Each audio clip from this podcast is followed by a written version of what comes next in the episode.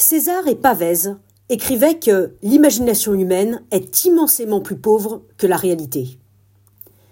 Nous avons pu le constater encore une fois ces dernières semaines lorsque nous avons été confrontés à une réalité inimaginable, inconcevable et implacable.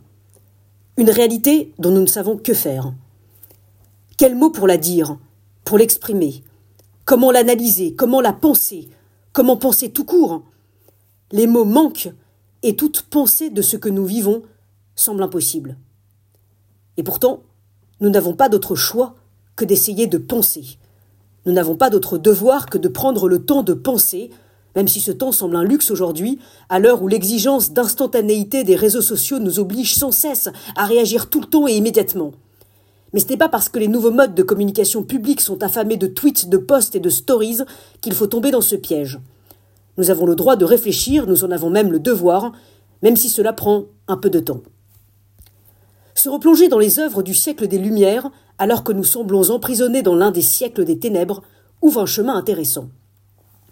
En effet, le philosophe Emmanuel Kant rappelle que la devise des Lumières était une devise exigeante, une devise qui invite à la responsabilité. Je le cite Sapere aude est le courage de te servir de ton propre entendement.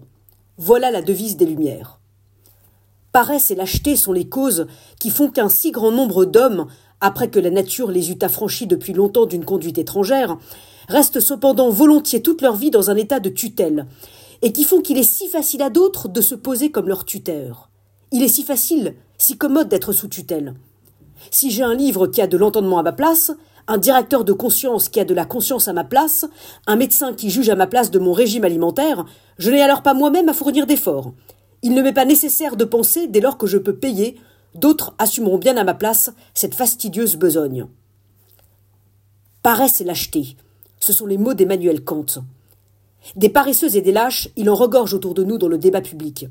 Des paresseux et des lâches qui se placent si facilement sous tutelle pour ne pas avoir à faire l'effort de se servir de leur propre entendement. Alors on tweet, on poste, on tonne, on tonitru. Peu importe si l'on reprend des fake news ou si l'on se met sous la tutelle des pires idéologies, il faut tweeter, il faut exister.